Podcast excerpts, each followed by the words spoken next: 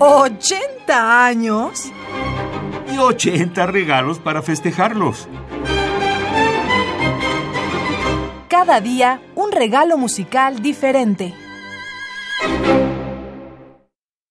Edgar Varese, compositor francés nacionalizado estadounidense, nació en 1883 en Francia y falleció en Estados Unidos en 1965. A partir de 1903 residió en París. Estudió en la Scola Cantorum en el Conservatorio. En 1907 se trasladó a Berlín donde fundó el Coro Sinfónico. Y en 1916 se trasladó definitivamente a Nueva York donde residiría hasta su muerte. Paes elaboró sus obras a partir del concepto de sonido organizado, con el que se aparta de las nociones tradicionales de armonía y melodía. Sus obras están organizadas fundamentalmente con la yuxtaposición, la repetición y la variación de ideas musicales, basadas sobre todo en el timbre y los volúmenes sonoros, convirtiéndose de este modo en un precursor de la música electroacústica y la música concreta.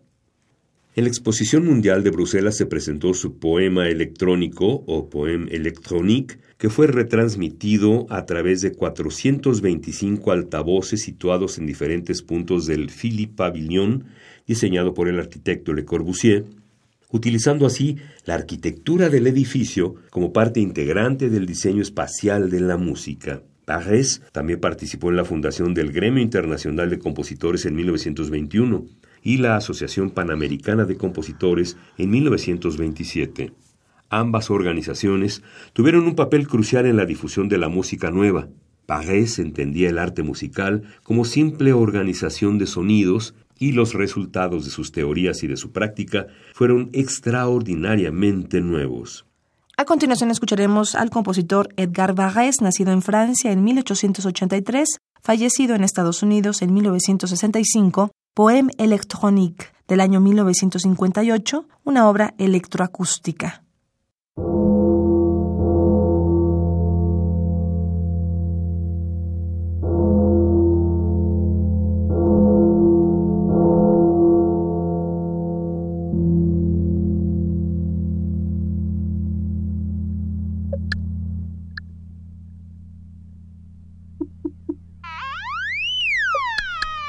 Oh!